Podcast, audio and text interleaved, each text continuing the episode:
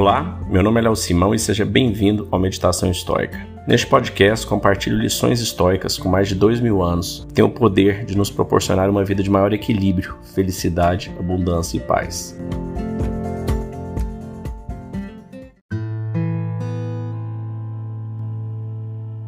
Este é o segredo da riqueza. Sêneca. O que é riqueza? Ter o bastante, certo? As variáveis na equação são bastante simples. O que você tem entrando e o que está saindo.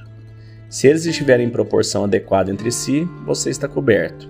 Exceto que tendemos a perder ao longo dessa equação, que é um outro conjunto de variáveis ocultas, que na maioria das vezes assume a forma de nossas necessidades e desejos relativos. A maioria das pessoas acumula sua riqueza ganhando o máximo que pode. Por isso trabalham tanto. Este é o porquê eles investem, assumem tantos riscos. Mas a razão pela qual fazem isso não é para serem cobertos, e sim porque disseram a si mesmos que precisam de mais, mais e mais, e o que eles já têm não é suficiente. Sêneca, ele mesmo, um homem muito rico, fez isso. Os espantosos benefícios financeiros de trabalhar para Nero foram em parte o que atraiu para o serviço do tirano. Se ao menos ele pudesse ter ouvido seu próprio conselho, que ele pregou emprestado de Epicuro, se você deseja enriquecer, não adicione ao seu estoque de dinheiro, mas subtraia de seu desejo. Os estoicos diriam que para uma pessoa virtuosa não há absolutamente nada de errado em querer ser rico. Pode proporcionar conforto, segurança e possivelmente uma plataforma para fazer o bem ao mundo. Eles apenas pediriam que você parasse um minuto para pensar sobre qual é a sua definição de riqueza e se você já tem tudo o que sempre quis. Há mais de uma maneira de resolver essa complicada equação de riqueza. E no seu caso, pode ser que a subtração seja mais fácil do que a multiplicação. Que mudar sua compreensão do que significa ser rico pode ser mais importante e mais fácil do que alterar o número de dígitos à esquerda do ponto decimal em um saldo bancário.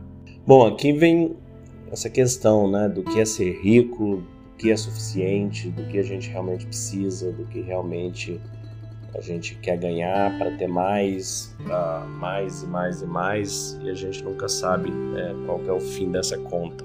Tem inclusive outra frase de Sêneca, né, que diz: Quem vive conforme as leis da natureza nunca será pobre, e aquele que vive segundo as opiniões alheias nunca será rico. Então, essa é uma pergunta que a gente tem que se fazer constantemente, nos avaliar, entender que, que nós estamos dispostos a abrir mão da vida em troca de acumular mais e mais e mais. E o que, que a gente vai fazer com esse mais e mais e mais numa vida onde a gente sabe que nós nunca vamos levar nada embora. Tudo que nós vamos ter é o tempo que nós estamos aqui e a saúde que a gente tiver durante esse período para usufruir dessa riqueza. E cabe a cada um estabelecer o que é ser rico. Não é uma pergunta de fácil resposta.